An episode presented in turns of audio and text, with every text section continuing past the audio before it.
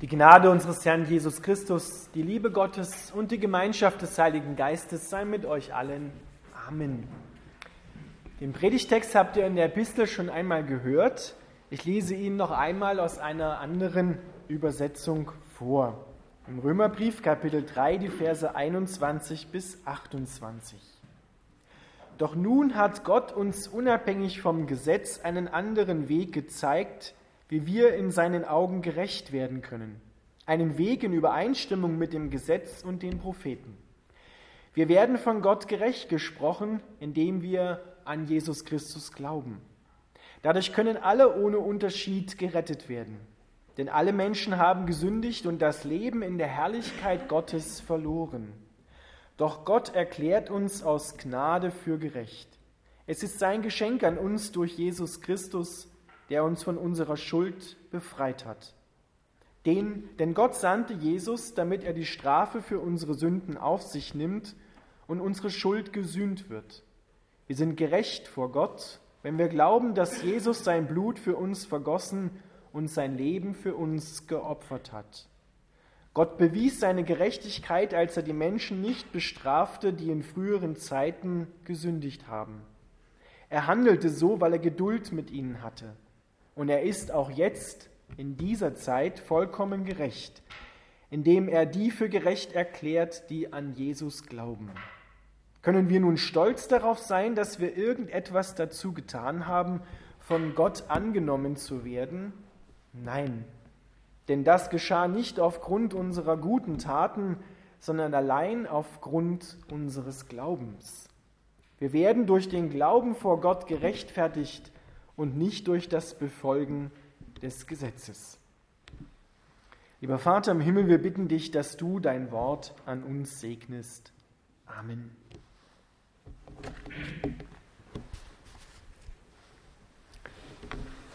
Liebe Gemeinde, Martin Luther hat den Römerbrief folgendermaßen genannt. Dieser Brief ist der wichtigste Teil des Neuen Testamentes und das Evangelium in reinster Form. Man kann ihn nicht oft genug lesen oder darüber nachsinnen. Und je mehr man sich damit beschäftigt, umso kostbarer und köstlicher wird er. Diesen Brief hat Paulus geschrieben, ein Erlöster an Erlöste. Und in diesem Brief kommen viele Begriffe vor, die die Theologenwelt und auch die Kirchensprache, den Kirchenjargon geprägt haben. Dabei sind diese Begriffe ursprünglich gar keine theologischen Begriffe gewesen, sondern entstammen der Alltagswelt der Menschen der damaligen Zeit. Wir reden da und hören da von Erlösung, von Sühne, von Gerechtigkeit und Rechtfertigung, von Versöhnung. Zum Beispiel der Begriff Versöhnung kommt ursprünglich aus dem Militär. Wenn zwei Nationen miteinander Krieg geführt haben, dann konnte der Krieg nur beendet werden, wenn Feindschaft gegen Freundschaft, Versöhnung getauscht wurde.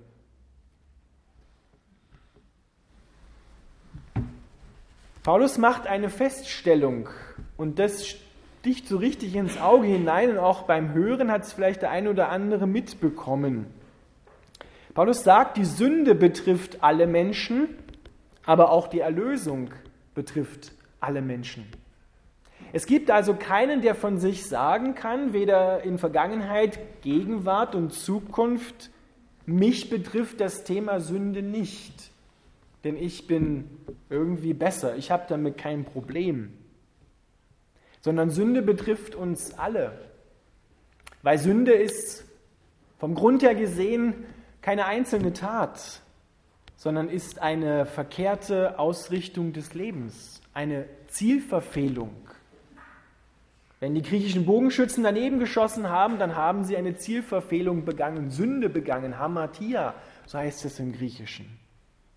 Wir sind am Ziel vorbeigeschossen, weil, und das ist die Geschichte, die es uns sagt, aber prägend tut es uns alle, der Mensch, Adam und Eva, entschieden hatte, Gott, wir wissen selber, was gut und richtig ist. Wir wissen selber zu unterscheiden, was gut ist für mein Leben und was nicht. Wir brauchen dich nicht, Gott.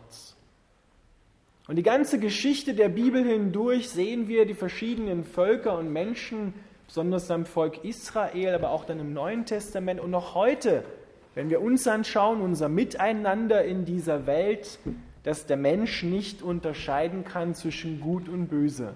Und zwar in der Hinsicht, dass er weiß, wie das Leben funktioniert, so dass es lebenswert ist, dass andere nicht zu Schaden kommen und ich selber auch nicht zu Schaden komme. Die Nachrichten tagtäglich sagen es uns, dass der Mensch nicht weiß, was gut und böse ist, dass er das nicht unterscheiden kann. Wer bringt eigentlich einem kleinen Kind bei, dass es lügen kann? Habe ich meine Religionsschüler gefragt und der eine hat zu mir gesagt, das kann das Kind von ganz alleine. Das hat die Mama und der Papa nie beigebracht, sondern das kommt irgendwann. Daran merken wir, es betrifft uns alle. Wenn ich einem Kind sage, gegenüber einer brennenden Kerze, fasst da nicht an, das ist heiß, was passiert? Es wird versuchen anzufassen. Genau das ist passiert im Alten Testament mit dem Gesetz. Gott hat das Gesetz gegeben, ja, Gebote, Verbote, damit eigentlich das herauskommt, was im Menschen drinne ist. Fasst es nicht an und der Mensch hat es angefasst. Macht es nicht und der Mensch hat es gemacht. Aber da ist da nicht das Gesetz, der Wille Gottes das Problem, sondern das Problem sitzt im Menschen. Es ist so wie eine Art Katalysator, der beim Auto die Schadstoffe herausfiltert und erst richtig deutlich macht, dass da Schadstoffe drinne sind im Abgas. Und genauso ist es mit dem Gesetz, filtert es im Menschen das heraus, was schädlich ist. Die Sünde betrifft uns alle und deswegen betrifft uns auch alle, auch dich, die Erlösung. Viele Menschen sagen heute, ja, wozu hat Gott eigentlich das Opfer von Jesus Christus gebraucht? Hat er das nicht gemacht, um Gott gnädig zu stimmen, damit er sich wieder mit uns einlassen kann, versöhnen kann? Gott musste nicht gnädig gestimmt werden, sondern er war es und ist es und wird es auch morgen sein. Da haben wir zum Beispiel den Begriff Erlösung oder wie man es auch übersetzen kann, Auslösung.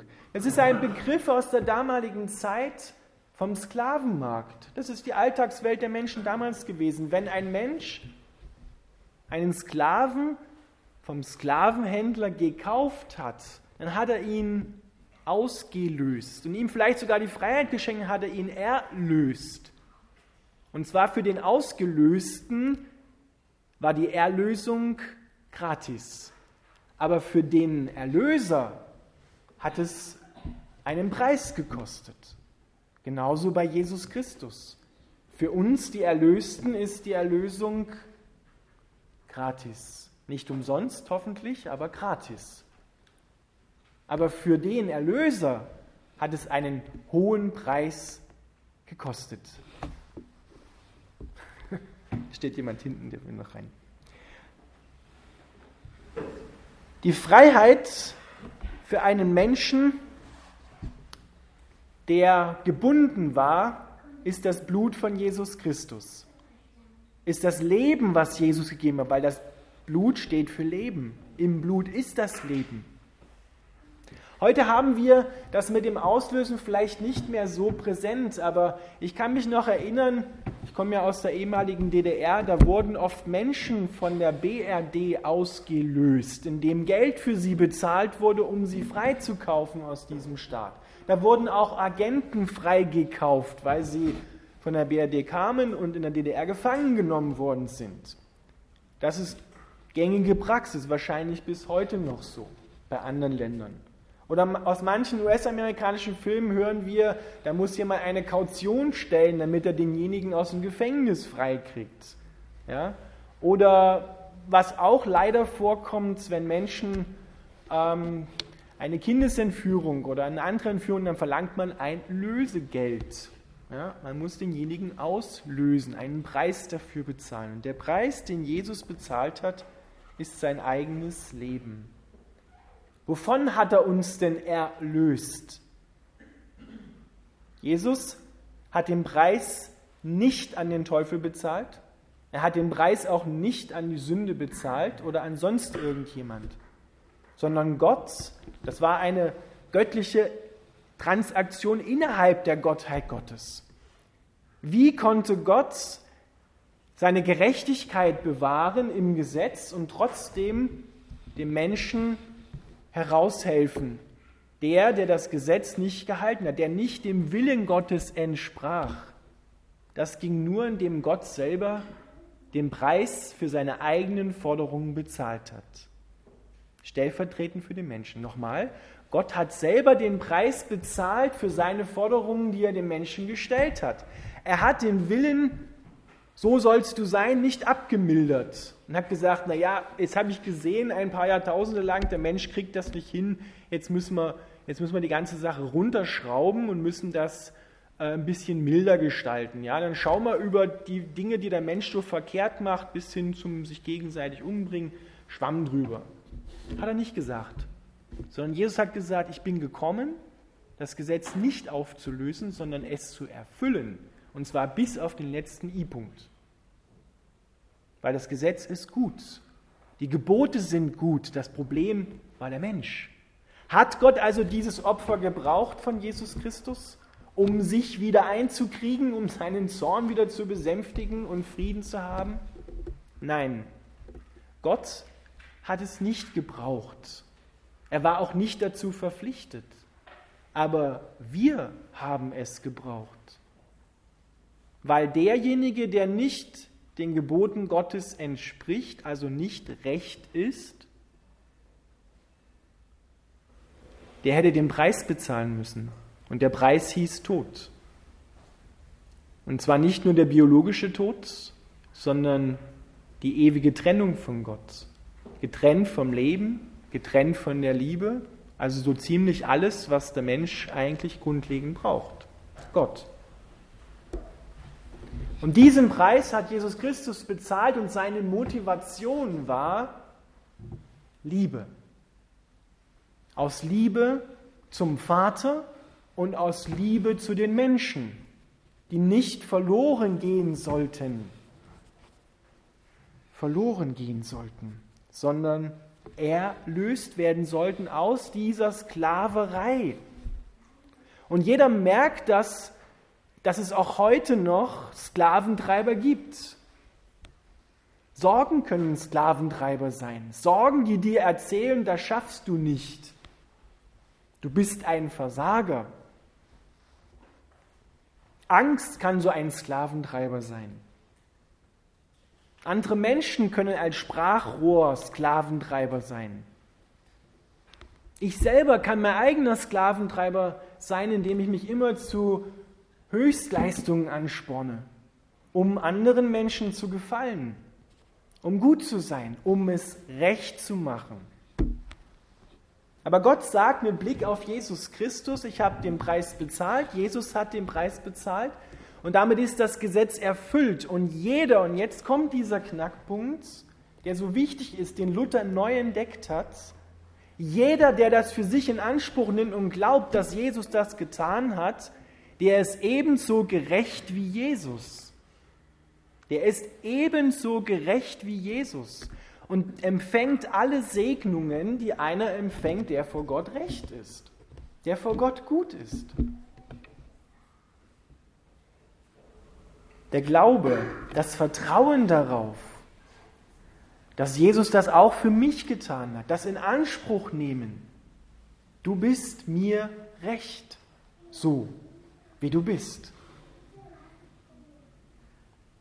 Und wenn wir das einmal erstmal hören, dann sind wir in einen neuen freien Raum hineingestellt worden, unsere Füße auf weiten Raum gestellt worden, wo wir dann uns füllen lassen können mit der Liebe des Vaters und wo wir dann in bestimmter Zeit durch einen Prozess es auch recht so tun werden. Zuerst die Erklärung, du bist so recht, alle Anklagen gegen dich sind ausgelöscht. Und wie viele Menschen leiden heute unter den Anklagen von sich selber, von anderen Menschen oder auch Anklagen des Feindes von Satan. Der Lügen über deinem Leben erzählt. Du bist ein Versager, du bist ein Nichts, das wirst du nie schaffen, das kriegst du nicht hin, du bist blöd, du bist dumm. Man könnte das noch weiter fortführen. Da hat jeder so sein, seine eigenen Anklagen, die er hört. Aber diese Anklagen kommen nicht von Gott, weil der sagt, du bist mir recht, so wie du bist.